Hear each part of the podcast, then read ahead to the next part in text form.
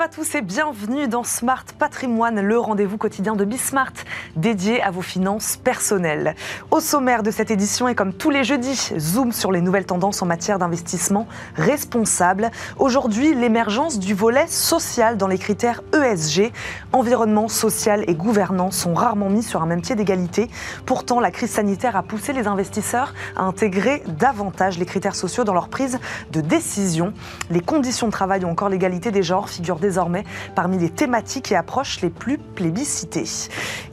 Dans Enjeu patrimoine, comment restructurer son patrimoine pour faire face à l'inflation Dans le contexte actuel, les gestionnaires de patrimoine préconisent quelques ajustements dans l'allocation d'actifs de certains investisseurs. Il ne s'agit pas de tout changer, non, mais de réorganiser son portefeuille, éviter les livrets peu rémunérateurs, investir dans la pierre qui résiste, elle, plutôt bien à l'inflation. Nos deux experts nous donneront leur répartition idéale d'un patrimoine en période d'inflation. Spart Patrimoine, c'est parti. Les critères ESG sortent renforcés de la crise sanitaire et c'est le S de social qui s'est particulièrement démarqué. Les investisseurs sont désormais 70% à estimer les critères sociaux comme extrêmement importants selon une étude BNPP-AM. Action-réaction, les sociétés de gestion s'emparent donc du sujet. C'est le cas par exemple d'un des pionniers de l'investissement responsable, Sycomore, qui a misé lui sur un fonds action consacré au thème de l'éducation. On en parle avec Sarah Carvalho des Oliveira, analyste gérante chez Sycomore. Bonjour bonjour. Bonjour. Bienvenue dans Spart Patrimoine. Sarah, merci beaucoup de nous accompagner. C'est la crise sanitaire qui a fait prendre conscience que les enjeux sociaux étaient aussi importants que les enjeux environnementaux Alors, je dirais effectivement que ça a été un accélérateur, très clairement. On part d'une situation où les fonds sociaux euh, sont très minoritaires sur le marché par rapport aux fonds environnementaux. D'après les chiffres de Novetic, en 2020, c'était à peu près 10% de l'offre de fonds ISR disponible en France. Euh, donc 15% en fonds et 10% en termes d'encours. Donc on est vraiment encore euh, sur une niche. Et euh, ça doit effectivement être un accélérateur, le Covid. On l'a observé déjà avant de parler de l'offre de fonds au niveau de nous, du dialogue qu'on a avec les entreprises. Naturellement, les entreprises, pendant le Covid, elles se sont mises à aborder de manière beaucoup plus systématique avec les investisseurs la manière dont la crise sanitaire affectait leurs employés, comment est-ce qu'elles géraient au niveau de l'emploi, au niveau de l'impact aussi santé-sécurité pour leurs salariés, et puis même au-delà des frontières de l'entreprise ça a mis en lumière des enjeux comme la mondialisation des chaînes de sous-traitance. On s'est aperçu pendant le Covid, même sous un prisme financier, que les entreprises qui avaient des écosystèmes euh, robustes des relations de long terme avec leurs fournisseurs qui sourçaient plus proches, plus localement, avaient eu moins de problèmes euh, dans les difficultés d'approvisionnement qu'on a connues à ce moment-là et qu'on continue d'ailleurs de connaître.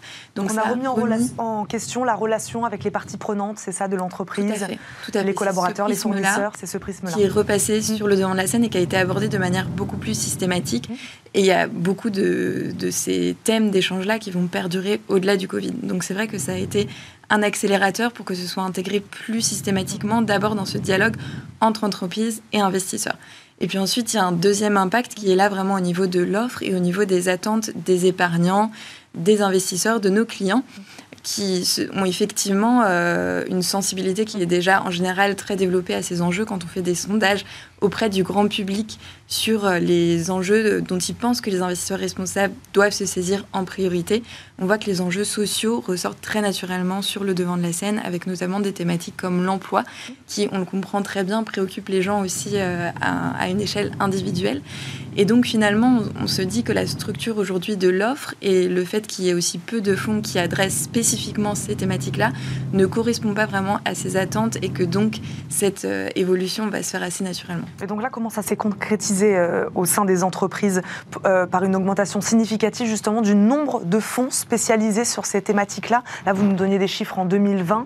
Là, en 2022, euh, expansion de, ces fonds, c'est ce, que, ce que vous nous dites? C'est le résultat? Effectivement. On a observé un accroissement des lancements de fonds qui sont dédiés à des thématiques mmh. sociales. Donc là, il faut faire... Qui reste minoritaire hein, par rapport aux fonds environnementaux. Très minoritaire. Et puis ce qu'il faut dire aussi, c'est que les autres fonds ISR, c'est pas pour autant qu'ils n'intègrent pas des critères sociaux. Simplement, c'est pas des fonds qui sont dédiés à ces thématiques-là qui en font leur principal objectif d'investissement.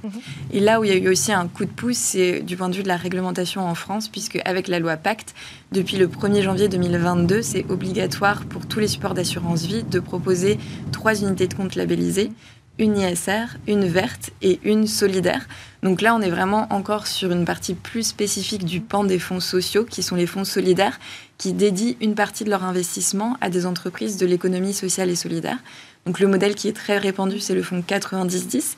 90% d'actions cotées qui investissent avec des critères sociaux et 10% d'actions non cotées qui sont dans, dirigées vers les entreprises de l'économie sociale et solidaire qui vont répondre à des besoins très précis de lutte contre la pauvreté, de réinsertion par l'emploi, etc. Vous nous avez parlé d'un regain d'intérêt donc euh, des entreprises, des investisseurs pour cette thématique de la loi Pacte, hein, là, qui a permis l'accompagnement plus simple euh, finalement de, ces fonds euh, spécialisés sur cette thématique-là.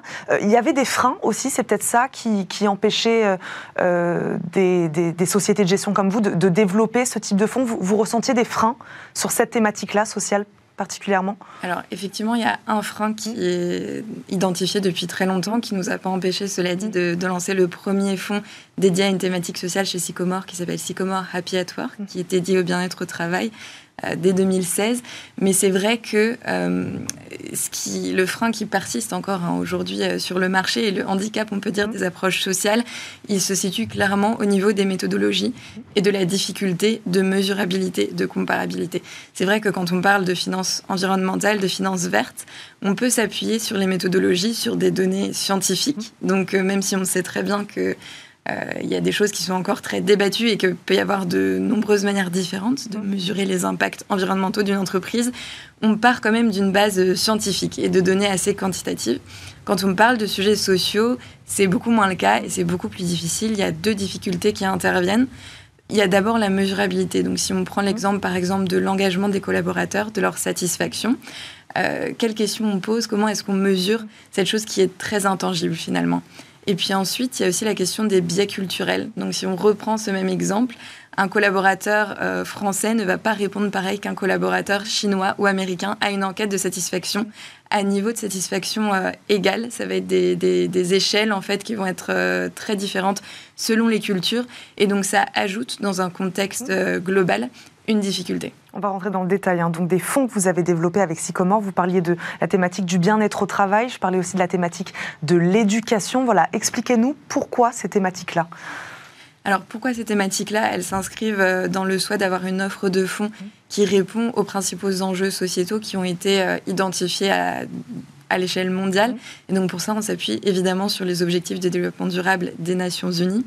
Donc là, en l'occurrence, euh, quand on parle d'éducation, c'est l'ODD numéro 4 qui est dédié à ce sujet-là. Et Sycomore a souhaité lancer un fonds thématique euh, l'année dernière dédié qui s'appelle Sycomore Global Education. Mhm. Global, puisque c'est un fonds euh, qui investit à l'échelle mondiale.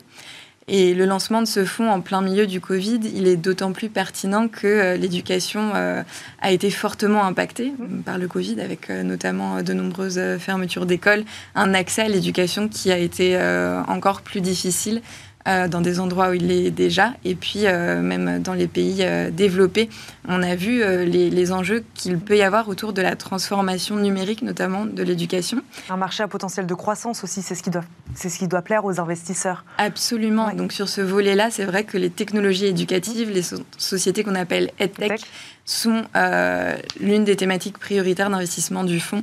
Et un marché en forte croissance, c'est des entreprises qui proposent des technologies pour accompagner justement les institutions euh, qui proposent de l'éducation euh, vers leur transformation numérique. Donc c'est mettre les contenus en ligne, mais c'est aussi euh, repenser tout, le, tout le parcours de l'étudiant. Donc c'est aussi des, ce qu'on appelle le tutoring, donc de, de, de l'aide aux étudiants pour les devoirs, faire en sorte que ce soit possible en ligne. Et puis ça permet aussi d'augmenter l'accessibilité, ces techniques-là. Il y a un prisme efficience, donc on pense que ces technologies, en s'adaptant de manière intelligente, à l'apprenant, par exemple en identifiant ces difficultés au fur et à mesure qu'il répond aux questions. Je vous coupe Sarah, puisqu'il nous reste quelques secondes, je voudrais vous poser euh, une question sur, sur l'avenir, sur vos projets futurs avec Sycomore, sur des thématiques qui vont vous tenir particulièrement à cœur ces, ces prochaines semaines. On va terminer là-dessus. Bien sûr. Alors une autre thématique qui va être très importante sur le champ social, c'est l'emploi. Oui. On a créé un fonds dédié à ce sujet au même moment qui s'appelle Sycomore Inclusive Jobs, mhm. Qui est un fonds solidaire, donc qui complète ses investissements en investissement dans l'économie sociale et solidaire. Et c'est une thématique, on le voit, même si le marché de l'emploi s'est beaucoup amélioré, les disparités persistent. Hein. les, personnes qui sont euh, les plus fragiles sur le marché de l'emploi l'accès des jeunes notamment à l'emploi, ça reste un vrai sujet en zone euro. Donc c'est quelque chose qui va rester au cœur de nos dialogues avec les entreprises. Merci beaucoup Sarah Carvalho et Oliviera d'avoir répondu à nos questions. Je rappelle, vous êtes analyste gérante chez Sycomore. Merci beaucoup de nous avoir accompagnés. Tout de suite, c'est Enjeu patrimoine. C'est parti pour Enjeu patrimoine où nous répondons chaque jour à une grande question liée à la gestion de votre patrimoine. Aujourd'hui, comment adapter son patrimoine justement pour faire face à l'inflation? En effet, l'inflation et la hausse des taux d'intérêt ont des effets positifs, mais aussi négatifs sur les différentes familles de placement. Il convient donc de procéder à quelques ajustements afin de se protéger de l'inflation et pourquoi pas même d'en tirer profit. Nos deux invités euh, aujourd'hui, euh, Marc Faber, associé chez LGF Patrimoine, est avec nous. Bonjour. Bonjour. Bienvenue sur le plateau de Smart Patrimoine. Séverine Giovanangeli Florence, ingénieure patrimoniale DE au cabinet SGP Consulting Mazarin, nous accompagne également. Bonjour. Bonjour Eva. Bienvenue à tous les deux, merci d'être là. Séverine, est-il véritablement possible d'adapter son patrimoine sans savoir comment l'inflation va évoluer? Oui, tout à fait. En fonction des, classes d'actifs de, détenus, d'immobilier, de valeurs mobilières, on va pouvoir tout à fait adapter son patrimoine mmh. de façon à ce que justement l'inflation ne pénalise pas trop l'épargne des Français. Parce qu'aujourd'hui, c'est ce qu'on voit un petit peu tous les jours, des Français qui ont de l'épargne, détenus sous de différentes façons, euh, et qui sont pénalisés par une inflation euh, qui augmente euh, chaque jour. Je crois que vous en parlerez mieux que moi, mais je crois que le chiffre INSEE aujourd'hui est à 4,8% au mois d'avril, ce qui est une inflation énorme, jamais vue depuis plus de 40 ans. et donc forcément, l'épargne des Français va être pénalisée, mais bonne nouvelle, on peut quand même arriver à s'en sortir et avoir de bons placements. oui peut-être un petit peu compliqué. Justement, mm. vous avez noté que ça fait 40 ans qu'on n'a pas connu une inflation pareille, donc euh, on n'est pas prêt aujourd'hui, mm. justement, à faire face à cette inflation. Euh, naturellement, il y a des produits qui sont qui peuvent lutter contre l'inflation. Il y a l'immobilier, on prend l'exemple. Faire face à ce niveau d'inflation, c'est ce que vous dites. Tout à fait. Il euh, faut également voir qu'on est également dans une situation un peu particulière. Les taux sont très bas, ce qui mm. n'est pas le cas il y a 40 ans où les taux étaient élevés. Ça n'avait pas le même effet sur le patrimoine. On est également dans un phénomène qu'on n'a pas connu et qu'on n'a jamais connu d'argent excès, d'argent en excès qu'il va falloir retirer et les banques centrales vont intervenir pour retirer donc. Comment vont-elles procéder? Vont-elles réussir à le faire sans pénaliser la croissance, la reprise que l'on avait observée après la Covid? Donc ça aussi, c'est une autre question qui, et on le voit aujourd'hui sur les bourses mondiales, c'est très agité. On a également le conflit en Ukraine, on a également les pénuries ou les goulets d'étranglement qui proviennent de la Chine ou tout simplement de la pandémie où il y a une véritable désorganisation de la, de, la supply chain. Donc, ce que vous dites, c'est que l'inflation n'est pas le seul facteur finalement du changement de stratégie des investisseurs aujourd'hui Alors, oui, oui, oui, et non. C'est-à-dire que l'inflation est devenue une composante mm. de la stratégie, de, l'environnement actuel. Mm. Et cette inflation a été fortement augmentée du fait de l'environnement actuel. Mm-hmm. Donc, tout mouvement brutal engendre forcément à court terme mm une adaptation un peu délicate des marchés financiers, ce qui fait que le patrimoine des Français, de toute façon, va souffrir un tout petit peu au départ. Après, ça va s'ajuster. Il y a toujours des variables d'ajustement. Et c'est pour ça que, contrairement à vous, mais c'est sans doute dans mon tempérament, je suis un tout petit peu point positif sur la première partie, mais je reste positif ensuite. Vous parlez de mouvement brutal, justement, Séverine Giovanangeli. Est-ce qu'il s'agit là d'un vrai virage ou juste de quelques ajustements dans sa stratégie patrimoniale? Alors, on change tout, on change un peu? Je pense qu'en changeant un petit peu, déjà, on devrait arriver quand même à garder euh, un patrimoine, euh, s'il est bien constitué, mm. au départ si, on a plusieurs classes d'actifs, s'il est bien diversifié, parce qu'un patrimoine doit toujours être mmh. bien diversifié. D'autant plus en période inflationniste D'autant plus, parce que c'est vrai que, comme vous disiez, euh, on n'a pas beaucoup de visibilité, on ne sait pas vraiment ce qui va se passer, on sait juste que l'inflation va encore augmenter, et comme vous le disiez, que les banques centrales vont relever les taux, mais euh, on n'en sait pas plus. Il y a la crise dans le Donbass, notamment, qui est en train de, de, faire s'installer de façon durable cette inflation chez nous. Euh, donc, on n'a pas beaucoup de visibilité et comme vous le disiez, pas beaucoup d'ajustements brutaux, mais plutôt des petits ajustements et puis, euh, de l'attente, euh, euh, et, des petits ajustements suffiront.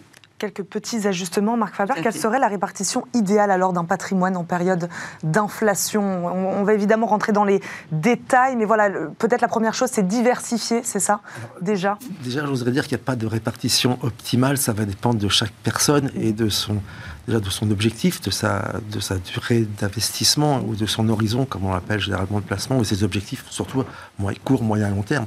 Si c'est du court terme, la seule chose à faire, c'est de rester très cash à court terme. Si on a du long terme, là, on peut commencer à déjà à bâtir une stratégie, tout en sachant que ça ne sert à rien d'aller one shot, enfin d'un seul coup, pardon, et d'y aller progressivement. Euh, un, patrimoine, c'est quelque chose qui est équilibré entre, on va dire, le dur et les valeurs mobilières et, et l'immobilier, alors que ce soit l'immobilier papier ou l'immobilier physique. Mhm. Euh, si on est à 98% en immobilier et 2% en, en liquidité, c'est pas forcément extraordinaire pour la suite, en tout cas pour la, le patrimoine et, comment ensuite transmettre ce patrimoine. Donc il faut un peu des deux. Euh, aujourd'hui, être 100% sur le marché obligataire, mhm. euh, c'est pas forcément ce qu'il y a de mieux. Euh, mais c'est pas forcément ce qu'il y a de pire, parce que vous avez, contrairement à il y a 40 ans, les marchés financiers ont beaucoup évolué. Mmh. Il y a 40 ans, on ne pouvait être que long sur le marché obligataire, c'est-à-dire détenteur d'obligations. Aujourd'hui, on peut être euh, vendeur d'obligations au travers des produits. Donc, euh, Pourquoi les obligations elles souffrent particulièrement de l'inflation? Alors c'est très simple, c'est à chaque fois que les taux montent, le prix de votre obligation se déprécie. Mmh. Euh, c'est une fonction mathématique. On peut calculer le prix d'une obligation tous les jours. C'est la valeur actualisée de, ce que, ça vous rapporte par rapport à ce que vaut l'argent au jour le jour. Mm. Euh, si, on, si, on, si, on, veut faire une réduction, mais très très béotienne et très, je dirais, absolument pas mathématique, euh, vous, vous, c'est une division. Au, numérateur, vous avez votre coupon, ce que ça vous rapporte, et au dénominateur, vous avez le, taux du marché. Votre coupon, il est invariant. En règle générale, si c'est une obligation taux fixe, alors que le dénominateur va tout le temps varier. Donc, si les taux montent, le prix est, moins, le prix est moindre, alors que si les taux baissent, le prix est supérieur. Donc, voilà pourquoi. Et, en plus, une obligation est d'autant plus sensible mmh. que les taux d'intérêt sont faibles. Vous parliez d'il y a 40 ans, sur une obligation à 10 ans, les coupons, on a totalement oublié. Le, le, le rendement d'une obligation à 10 ans, il y a 40 ans, c'était 14%. Si ça montait d'un point, vous perdiez 5,5%. Donc vous étiez encore positif dans votre épargne, même s'il y avait l'inflation derrière. Aujourd'hui, avec les taux actuels, si les taux d'intérêt montent de 1 point, vous perdez à peu près 8,5 à 9%. Et ce n'est pas 1 point de votre coupon qui va vous remettre positif. Voilà pourquoi on est dans un autre univers. Mhm. J'aimerais qu'on reste justement sur les placements les plus impactés hein, par l'inflation, ce qu'il faudrait peut-être éviter. Euh, Séverine Giovanangeli, quels sont les autres placements donc plus impactés par l'inflation qu'il faut donc en ce moment peut-être un peu éviter? Alors, Évidemment, on va vous parler du, livret bancaire de type A, mm. euh, puisque ce livret bancaire, même s'il est passé de 0,5% à 1% euh, au 1er février 2022, mm. euh, Bercy vient de refuser de l'augmenter à nouveau, donc on sait qu'on va rester à 1%. Et quand on a des prix qui augmentent à hauteur de 4,8%, on voit bien que le livret A, le placement préféré des Français, ne les protège pas contre l'inflation et leur fait même perdre de l'argent. Donc, euh, Donc les livrets peu rémunérateurs font, perdre de l'argent aux clients, en période d'inflation. Voilà, et, et j'ajouterais même que toutes les liquidités contenues sur les comptes chèques, en fait, euh, aujourd'hui font perdre de l'argent aux clients. Et on ira même jusqu'à la trésorerie d'entreprise, ou du moins la trésorerie stable d'entreprise, euh, bah, qui ne rapporte plus rien, puisqu'elle elle est souvent laissée sur les comptes chèques, hein, puisque les comptes à terme proposés par les différents établissements bancaires ne rapportaient rien depuis un petit moment. Donc les entreprises ont, eu tendance à laisser leur trésorerie stable sur les comptes chèques. Alors tant qu'il n'y a pas d'inflation, bien évidemment, euh, on ne perd pas d'argent. Avec 4,8 d'inflation, attention aussi aux trésoreries stable d'entreprise euh, à ne pas les laisser. Donc toutes ces liquidités, tous ces livrets euh, réglementés euh, ne protègent pas les Français contre l'impact de l'inflation. Il y en a d'autres, des placements à éviter? Alors, on vient de parler des obligations, les livrets donc peu rémunérateurs. Alors, il y a certaines UC aussi hein, dans les assurances vie, parce que la bourse a perdu, je crois, 15% depuis le 1er janvier, hein, le CAC. Donc, certaines actions euh, contenues, euh, notamment dans les assurances vie, il va pas falloir les garder euh, trop longtemps. il va falloir plutôt partir sur des actions pour lesquelles les entreprises sont capables de ne pas répercuter l'inflation sur les prix elles seront Quelles sont celles justement qui profitent? Quelles valeurs sont celles aujourd'hui, Marc Faber ou, Séverine, qui profitent justement de la hausse des taux d'intérêt, s'il y en a, sur le marché action? Alors, allez-y. J'oserais dire que c'est peut-être, alors à l'inverse que de, ce qui a été dit là éventuellement, c'est que les entreprises qui sont capables d'augmenter les prix, mm. tout en sachant que de l'autre côté, on est forcé de prendre le produit en question. Mm. Après, il y a un certain blocage aussi qui, va se faire. C'est pas évident du tout de. Euh, on, a, on a assisté à un grand débat ces dernières années entre valeur de croissance mm. et valeur de rendement. On va plutôt dire que, enfin, j'aurais tendance à dire plutôt que toutes les, toutes les entreprises qui ont besoin de faire appel fortement au crédit pour leur croissance sont de facto euh, un tout petit peu pénalisées parce que mhm. d'abord, elles valaient très cher en bourse, et deuxièmement, plus les taux montent, plus ça va augmenter les frais financiers. Il faut être ensuite capable, dans le process industriel ou commercial, de pouvoir répercuter ces prix et savoir jusqu'où on peut les répercuter. En revanche, les valeurs dites décotées ou de rendement mhm. ou plus industrielles sont peut-être plus à même actuellement de, de faire un, un, certain rattrapage, même si j'aime pas ce terme, par rapport à ce qu'elles ont pu euh, subir ces dernières années. Tout simplement parce qu'elles n'étaient pas chères et on, va essayer de, transformer ce qui était cher en un peu moins cher et donc aller prendre ses bénéfices et éventuellement se reporter sur des entreprises qui ont plus de visibilité à moyen et long terme parce qu'elles sont plus anciennes, elles n'ont pas le même schéma de croissance ou le même schéma d'endettement ou de, ou de faculté à aller chercher des, financements sur les marchés financiers. Donc on ne parle pas tant en termes de secteur, c'est ça, c'était ça ma question, c'est-à-dire euh, voilà investir dans les matières premières actuellement, c'est pas tant ça qu'on regarde. Alors on peut investir dans les matières premières, juste excusez-moi. Mmh. Après, après c'est une, une question d'éthique, voilà, j'oserais dire. Euh, nous, on ne le propose pas de fait à nos clients, les matières premières, tout simplement parce que j'ai un peu le sentiment qu'on scie la branche sur laquelle on est assise. Maintenant, si le client veut absolument des matières premières, nous, on essaie de lui expliquer pourquoi on ne va pas le recommander. Mais il est évident que tous ceux qui ont investi aujourd'hui dans l'énergie, dans mhm. investissons dans le pétrole, c'est mhm. parfait, vous cherchez des valeurs, le pétrole, l'électricité, le gaz, c'est génial. Mhm. Mais même l'or, c'était bien. Et que l'or n'est pas vraiment une matière première, c'est autre chose. Mais si vous investissez aujourd'hui dans tout ce qui est des valeurs énergétiques et minières, c'est évident que jusqu'à présent, ça a plutôt très bien fonctionné. La question ensuite, c'est est-ce que on est dans un monde éthique ou pas dans un monde éthique? Aujourd'hui, de plus en plus, nos clients se veulent socialement responsables. Est-ce que proposer des produits sur les matières premières est socialement responsable? Moi, je vous pose la question. Est-ce que vous êtes d'accord là-dessus? Alors oui, tout à fait, tout à fait. On a des clients qui veulent de plus en plus investir, euh, comme vous le disiez, sur de l'ISR, hein, l'investissement socialement responsable. Effectivement, ça me semble pas une bonne idée euh, en termes de socialement responsable de, partir sur ces valeurs énergétiques. Maintenant, euh, on peut peut-être ajouter que les, valeurs bancaires, qui ont fortement décru ces, ces, derniers temps, risquent justement d'augmenter. C'est-à-dire que pour une raison très simple, les banques se finançant auprès des, banques centrales et les banques centrales augmentant leurs taux, là, Christine Lagarde a, donné la première augmentation des taux pour le mois de juillet 2022. Donc les banques se finançant auprès des banques centrales à des taux plus élevés, elles vont répercuter euh, cette, augmentation de taux sur leurs clients. Elles vont même peut-être prendre une petite marge supplémentaire et du coup, euh, elles auront de meilleurs profits et s'attend à avoir une légère hausse des, valeurs bancaires. Donc un petit peu plus éthique et euh, dès, que, dès que la hausse des taux sera, sera effective, une hausse de ces valeurs très probablement. Séverine Giovannangeli, j'aimerais rebondir sur ce que disait Marc Faber. L'or, valeur refuge par excellence, elle est à favoriser dans la construction d'un portefeuille en période d'inflation alors, ça me semble un petit peu tard aujourd'hui pour acheter de l'or, parce mm. que ça fait un petit moment qu'on en achète et qu'on voit, on voit sa valeur monter. Ça me semble un petit peu tard, mais pourquoi pas? Toujours dans cette optique de diversification de patrimoine.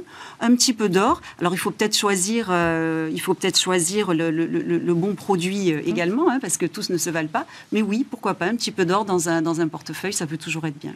Marc Faber, le temps file, j'aimerais qu'on parle d'immobilier, évidemment aussi. La pierre, euh, c'est un secteur qui résiste plutôt bien à l'inflation. Et pourquoi Expliquez-nous.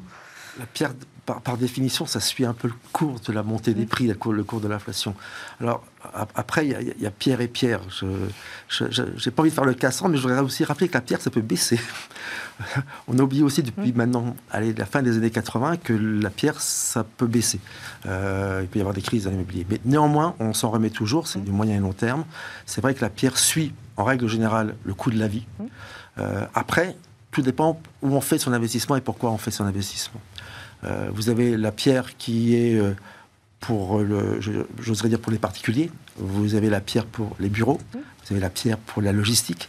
Vous avez aussi la pierre également maintenant pour tout ce qui est infrastructure. Donc tout cet investissement dans l'immobilier ne va pas forcément fonctionner de la même manière. Donc il va falloir aussi, j'oserais dire, être un petit peu sélectif et, faire attention où on choisit. Puis également, pour reprendre euh, un lieu commun, c'est l'emplacement. Où, où, vais-je investir Que ce soit des bureaux ou que ce soit du résidentiel ou que ce soit même pour l'instant, c'est où vais-je investir. Maintenant, ça résiste tout simplement parce que ça suit l'évolution de la hausse des prix. Mm. Tout en sachant que si on fait du résidentiel, vous pouvez être bloqué par un blocage des loyers. Et on s'aperçoit que, justement, face à l'inflation galopante, la tentation est très forte aujourd'hui d'éviter que les loyers suivent le cours de l'inflation. Donc, les revenus attendus de l'immobilier sont peut-être un tout petit peu gelés dans un premier temps. Mais cela reste, bien évidemment, un bon investissement. Un très bon investissement à moyen long terme. Et c'est mm. nécessaire de l'avoir dans son patrimoine aussi, puisque c'est ce qui permet de l'équilibrer à côté du financier.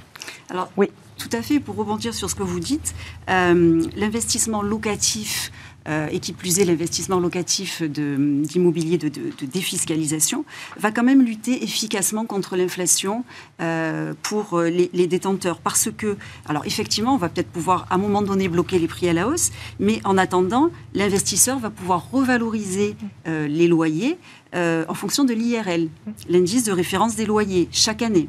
Et cet indice de référence des loyers va se calculer sur l'évolution euh, des prix à la consommation sur les 12 derniers mois.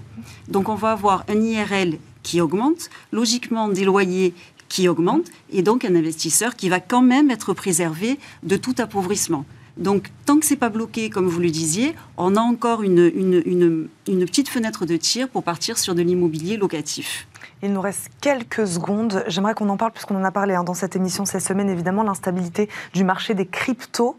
Euh, est-ce que les crypto-monnaies sont des valeurs à ajouter à son portefeuille en période d'inflation? Donc voilà, marché un peu perturbé, c'est vrai, on, l'a dit en ce moment, euh, Séverine Giovanangeli.